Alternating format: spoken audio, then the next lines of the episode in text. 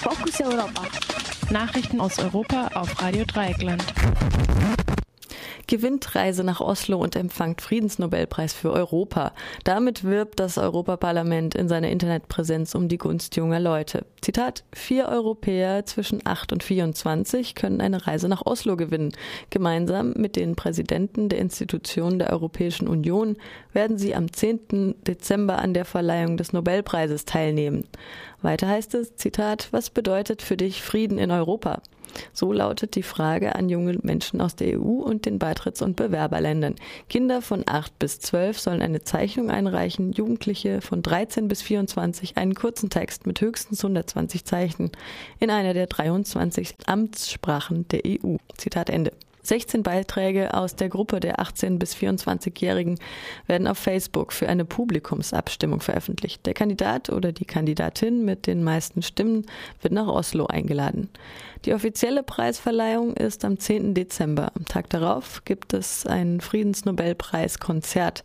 Die ersten zehn erhalten eine Einladung nach Straßburg, um am 12. Dezember an einer Sonderveranstaltung zum Nobelpreis teilzunehmen ob auch junge AktivistInnen gern gesehen sind, die in den Massenmedien gerne als Chaoten oder verlorene Generation betitelt werden.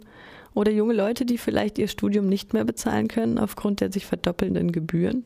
Junge Obdachlose, die ihre Miete nicht mehr zahlen könnten. Junge Arbeitslose oder prekär Beschäftigte, die von der Hand in den Mund leben. Oder die kleinen Menschen, die Leidtragenden der neuerlich aufkommenden Kinderarbeit in Europa sind, um die Familie über Wasser zu halten und tagsüber in der Schule einschlafen. Beiträge können auf der Seite www.peaceeuropefuture.eu eingereicht werden. Einsendeschluss ist der 25. November 2012. In Frieden verhandeln will der stellvertretende Vorsitzende der Partei für Demokratie BDP. Diese Nachricht findet sich auf dem kurdischen Nachrichtenportal fratnews.com. Tausende kurdische politische Gefangene in türkischen Gefängnissen werden derzeit medizinisch versorgt. Der als unendlich, unumkehrbar und historisch deklarierte 70-tägige Hungerstreik wurde nach einem Aufruf vom Chef der kurdischen Arbeiterpartei PKK, Abdullah Öcalan, am Sonntag beendet. Keine der Personen befindet sich in einem kritischen Zustand. Der stellvertretende Vorsitzende der Partei für Frieden und Demokratie, BDP, begrüßt das Ende des Streiks. Zitat Wir sind froh, dass es keine Toten gegeben hat. Der Premierminister sollte von nun an das Thema mit mehr Sensibilität behandeln. Als allererstes sollte er beleidigende Terminologie gegen unser Volk ablegen, denn die Sprache und das Verhalten sind immer die ersten Dinge, die in solchen Konflikten auf dem Weg zur Lösung geändert werden müssen. Wir werden den Weg ebnen hin zu friedlichen Verhandlungen. Zitat Ende. Der stellvertretende BDP-Chef sagte, die Hungerstreikenden hätten eine wichtige Phase eingeleitet. Zitat: Das kurdische Volk ist bereit für beides, Widerstand und Dialog. Jetzt muss die Regierung und der Premierminister eine Wahl treffen. Zitat Ende. Der Streik war im September von inhaftierten Kurdinnen und Kurden, überwiegend Mitglieder der PKK und der Frauenbefreiungspartei PAJK, in der Türkei begonnen worden. Letzten Endes waren es Zehntausende, die sich daran beteiligten. PKK-Chef Abdullah Öcalan hatte seinen Aufruf zur Beendigung des Streiks über seinen Bruder an die Gefangenen gerichtet. Dieser hatte ihn am Sonntag auf der Gefängnisinsel Imrali besucht. Bundeswehr steht vor zwei neuen Missionen. Das meldet die Frankfurter Rundschau. Für die Bundeswehr stehen demnächst wohl zwei Auslandseinsätze in Mali und in der Türkei bevor.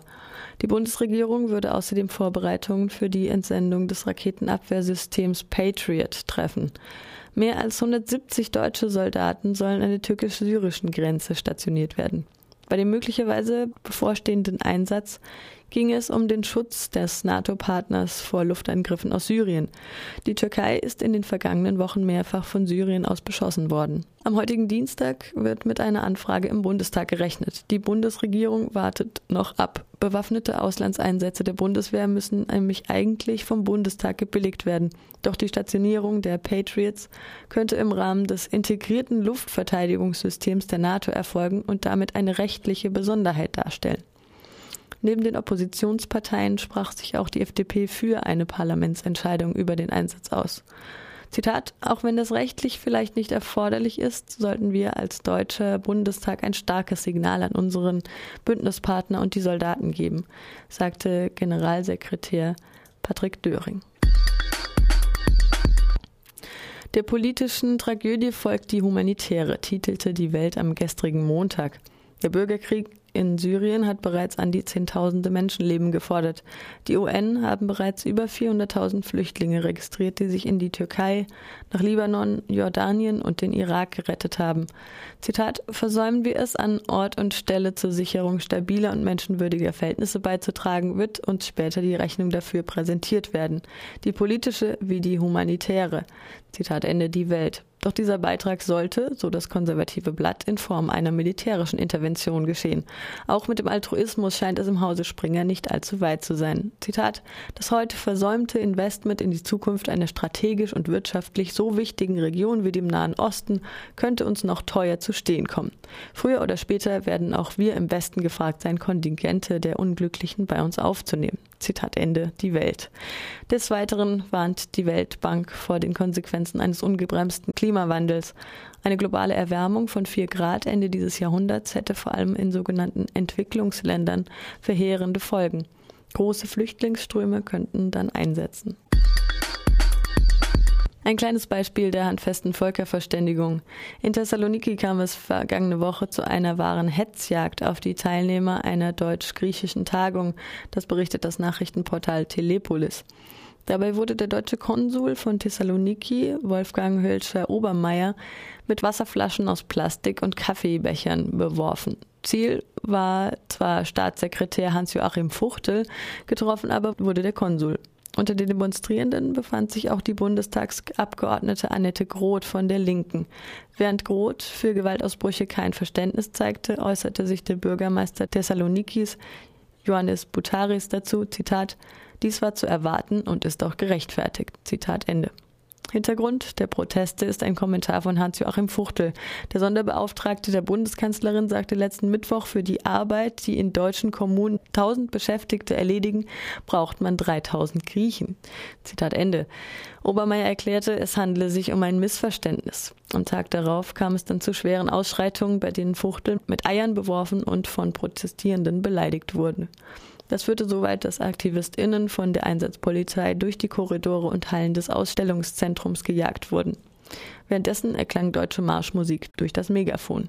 Zu den jüngsten von der Troika abgesegneten Sparbeschlüssen gehört unter anderem, dass für die Meldung eines Todesfalls an die Sozialversicherungsträger, Finanzämter und sonstigen Dienststellen die Angehörigen bei einem niedergelassenen Notar jeweils eine passende und auf Basis des amtlichen Totenscheins beruhende notarielle Erklärung erstellen lassen müssen. Das gleiche gilt für Hochzeiten, Geburten und sämtliche weitere Anlässe. Der Kostenpunkt pro Dokument beläuft sich auf mindestens 50 Euro. Dies wiederum stellt bei einer Arbeitslosenquote, die offiziell über 26, inoffiziell bereits über 36 Prozent liegt, und bei einem Arbeiterlohn von 450 Euro netto eine schier unüberwindliche finanzielle Belastung dar.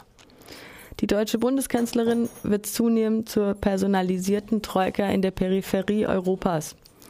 Das wird nur ein bisschen pieksen, sagt sie auf einer Karikatur, die sie als freizügige Krankenschwester in Angela Merkels Austeritätskrankenhaus darstellt. Beim Besuch der Kanzlerin in Portugal gab es Plakate, die mit den Vorzügen der Kolonie Deutsch-Portugal direkt am Atlantik warben. Auf der Fotokollage liegt Merkel unter einem Sonnenschirm im Liegestuhl und lässt sich von drei braungebrannten, halbnackten Männern mit den Gesichtern des portugiesischen Präsidenten, des Premiers und des Finanzministers umgarnen. Das waren die Fokus Europa Nachrichten vom 20. November 2012.